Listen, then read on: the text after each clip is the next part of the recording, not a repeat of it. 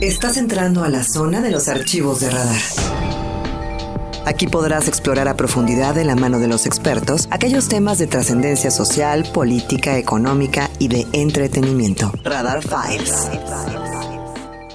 Bueno, y más o menos para hablar en términos coloquiales de, de esa edad, de esa rodada, algunos más jovencitos, pero con una gran experiencia, el grupo de personas de las que le hablé ayer, que están inconformándose contra su sindicato. A mí me llamó mucho la atención, es, un asunto que viene de tiempo, este en particular de noviembre, pero traen otro legal de hace más de dos años. Y me llama mucho la atención porque siempre me he quejado que en nuestro país de los problemas que tenemos históricos como sociedad, es que no alcanzamos a reconocer en la experiencia de los adultos mayores el valor que ésta tiene. Y por el contrario, todo lo contrario, a veces en el hogar son subestimados, son ignorados, son hechos menos y en extremos hasta agredidos física, económica o psicológicamente. Y una sociedad que no reconoce en la experiencia de sus hombres y mujeres, en los veteranos del equipo, la sabiduría de la cual se puede nutrir, está condenada a ser una sociedad pobre en todos sentidos, por supuesto. Y por muy triste que esto suene, eso nos, ha pasado mucho en el país. Eh, los problemas de educación se acrecentan por lo mismo y a diferencia de las grandes culturas de eh, todos los tiempos, donde véase a los griegos, léase sobre los romanos, donde las grandes figuras de las sociedades eran sus adultos, sus ancianos, aquí hacemos todo lo contrario. Y en el terreno de la práctica resulta que a gente que le entregó toda su vida a la universidad, eh, hoy en su propia casa, en su sindicato, ni siquiera en, en la patronal Universidad de Querétaro, sino en su propio sindicato, en este caso el de maestros, eh, pues pretenden algunos, y a criterio de quienes son los quejosos, ser atropellados en, en sus derechos. Hagan usted el favor. Ayer ofrecieron una rueda de prensa la maestra Marisela Rodríguez. Gracias por estar con nosotros, Marisela. ¿Cómo le va? Muy bien, gracias a usted. Y la maestra Cristina Cabrera. Cristina, ¿cómo está? Bien, bendito Dios, bien. Bueno, ayer transmitimos de una manera eh, eh, muy sucinta, en una nota informativa, su queja. ¿Cuál es el problema? ¿Qué está pasando con eh, el sindicato que encabeza el doctor Ricardo Chaparro Sánchez, que los tiene excluidas a, a 31 personas, maestros y maestras, excluidas del sindicato? Les han dejado de cobrar una cuota que puede llevarlos, llevarlas a perder nada menos que su seguro. Así su es. seguro de vida. Así es. ¿Cómo está el Este, asunto, Marcela? Mire, eh, en 1974 que se inició el sindicato, varios compañeros fuimos fundadores del Supaguac, entre ellos la maestra Cristina, su servidora, y otros compañeros que han pasado por el Supaguac, eh, luchando siempre por el interés y las, eh, sobre todo en el aspecto del trabajo, a favor del trabajador. Y nos es eh, muy sorprendente que ahora un líder sindical, ante una conducta de que no estábamos de acuerdo en una cuota sindical extraordinaria, ¿verdad? Este, eh, nos la aplicara de manera pareja a todos. Y, eh, nos inconformamos, eh, lo presentamos en la instancia jurídica, en este caso el juzgado primero de lo laboral, y ahí nos remitieron a conciliación, a, a- a la nueva, en los nuevos este, mecanismos jurídicos que hay de- acerca de lo laboral. Sí, de, de conciliación Sí. acá por eh, Bernardo Quintana, ¿no? En Centro Sur, sí. Resulta que eh, ese adeudo, aunque no se nos ha demostrado de ninguna manera, eh, en la época de Gilberto Herrera, que dejó de, de dar apoyo económico al sindicato, un grupo de maestros estuvimos ayudando a Saúl García y es- este en el con los gastos del sindicato de manera voluntaria y entró como asesor jurídico eh, este, el licenciado Juan José Perrusquía. No hubo paga para el asesor. Entonces, el licenciado Perrusquía lo transmite a la, ahora que ya todo está aparentemente bien y que ya la universidad nos hace el descuento de la cuota sindical. Ante el requerimiento jurídico que hizo Perrusquía, el sindicato no contestó ni en tiempo ni en forma, por lo cual perdió la demanda que le hizo el licenciado Perrusquía. Y eran más o menos entre 900 y un millón de pesos, pero con costas y, todo lo que se viene, subió a más de un millón de pesos.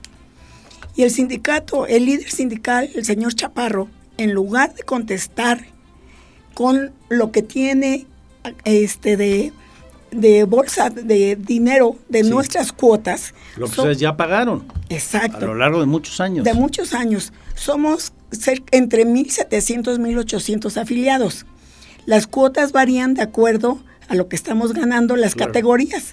Tiempo libre, tiempo completo. Entonces, lo más fácil, decisión unilateral e ilegal que hizo Chaparro fue que entre todos paguemos ese adeudo. ¿Cómo? Con una cuota extraordinaria. Y esa es la que ustedes no estaban No estamos de acuerdo. A pagar. Y es lo que nosotros demandamos, que, que, se no, que, que no queremos ser sindicalizadas. Porque ustedes no tenían vela en ese entierro, pues para decirlo en términos coloquiales. Es un problema no atribuible a ustedes, los jubilados. A, todos, a, eh, todos. Claro, a todos. Mm. Eh, entonces, Cristina, maestra Cristina Cabrera, ¿ustedes creen que, en pocas palabras, esto que se está haciendo es una suerte de revancha?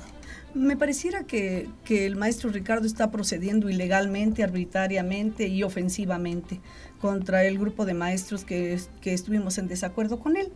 Entonces, a pesar de que la demanda que nosotros pusimos por este hecho se ganó y acordó él y firmaron que no iba a haber ningún acto eh, mm, de revanchismo contra nosotros, pero lo más fácil para él fue ya no descontarnos ni la, ni la cuota ordinaria ni la extraordinaria. Al no descontarles la cuota ordinaria, ¿se pone en riesgo qué? Mm, pues ser miembros del sindicato ser miembros del sindicato. Que mañana les digan, no has pagado tus cuotas, y, estás, fuera. del sindicato. Y pierdes derechos. Aunque nuestros estatutos marcan tres requerimientos para nuestra corrida del sindicato, pero lo más problemático es que no nos descuentan el seguro de vida docente. Y eso sí nos afecta a todos, a todas las personas que tenemos esta edad. Ese es el gran peligro que ustedes sienten, por lo cual se están manifestando. Sí, ese, ese es el mayor riesgo que corremos que al no descontarnos la, la cuota, el seguro de vida docente, pues estamos endebles, totalmente endebles ante esta acción que tomó el señor Chaparro. Aquí tengo la, copia de la demanda, la presentaron ustedes en noviembre, dirigida al doctor Ricardo Chaparro Sánchez, secretario general del Sindicato Único de Personal Académico de la UAC. Eh, ¿Esto ya ha tenido algún tipo de, de respuesta? De respuesta? Por parte de Chaparro, no. ¿Este documento que le enviaron ha sido ignorado? A Chaparro, sí. Incluso él y la señora rectora estuvieron enterados con tiempo. Agotamos las instancias de nuestro entorno y a pesar de que tenían conocimiento con, mediante oficio, pues resulta que a la eh, hicieron caso omiso y este nos este siguieron. Es el oficio. Eh, ese es el oficio de la rectora y este es el, el, eh, ya el, a raíz de esto que no nos hicieron caso, fue cuando procedimos jurídicamente hasta, ante el juzgado primero de lo laboral. Y este nos, nos remitió al nuevo modo de aplicación de eh, que hay de la, la, cuestión laboral. A la junta local a la, junta nueva la de a la nueva la de mediación. Exactamente. Tuvimos cuatro entrevistas la penúltima fue con el asesor del sindicato, Felipe Ortuño, y, pues nos dio la razón, dijo que era una cuestión sindical. Le hicimos en el convenio, está establecido que el queremos... convenio donde no les iban a descontar la cuota extraordinaria. Exactamente. Ahí primero se acordó lo de la cuota extraordinaria, que ya no nos la iban a aplicar. Sin embargo, ¿verdad? Nosotros hicimos hincapié que estábamos de acuerdo en aportar la cuota ordinaria para no dejar de pertenecer al sindicato. Entonces, está firmado el documento por el señor Chaparro. Aquí traigo copia. Están los miembros de, la, representación. ¿Y, todo esto ha sido ignorado por el, señor secretario general del Supaguac?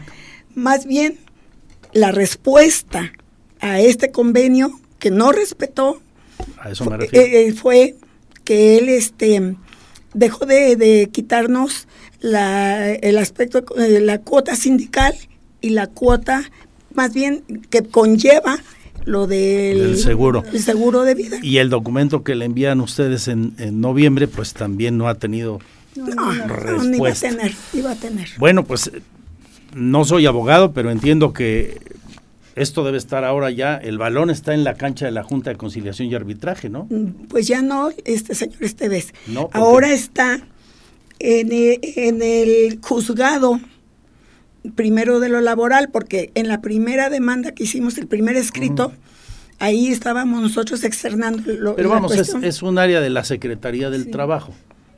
Pues sí, se podría decir, ¿verdad? sí, claro. Entonces ahí ellos al norte, el sindicato al no respetar el convenio, esto se vuelve sentencia. Y ahora con la nueva justicia, eh, eh, con las nuevas leyes, entendería yo que esto puede ir al Poder Judicial, al ámbito laboral ya del Poder Judicial, el que encabeza la, la doctora Ponce. Exactamente. En el Tribunal Superior de Justicia. Digo, ya como última instancia. Claro. Esperamos que no lleguemos hasta allá.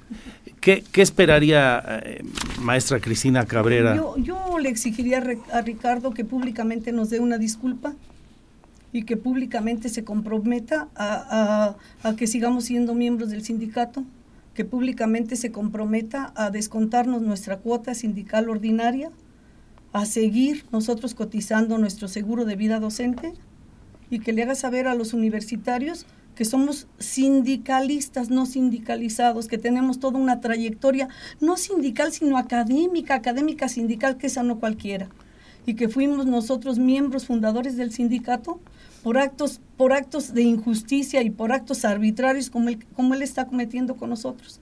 Entonces yo sí le exigiría que nos, que nos, que nos dé una disculpa pública por, por el hecho tan estúpidamente estúpido que está cometiendo. Y que no se vaya a generar un daño a los derechos adquiridos producto del trabajo de décadas. Así De muchas, de muchísimas. No están pidiendo que le regale nada. No. Por lo que entiendo, ¿no? Exactamente. Pues ojalá que así sea y vamos a esperar la respuesta del señor eh, doctor Ricardo Chaparro Sánchez, secretario general del SUPAGUAC, y, quedamos al pendiente de, de, su lucha porque, insisto, si como eh, sociedad no respetamos la experiencia y los derechos adquiridos de quien sea, de quien sea. Pues ponemos en riesgo el todo, ¿no? De la convivencia social.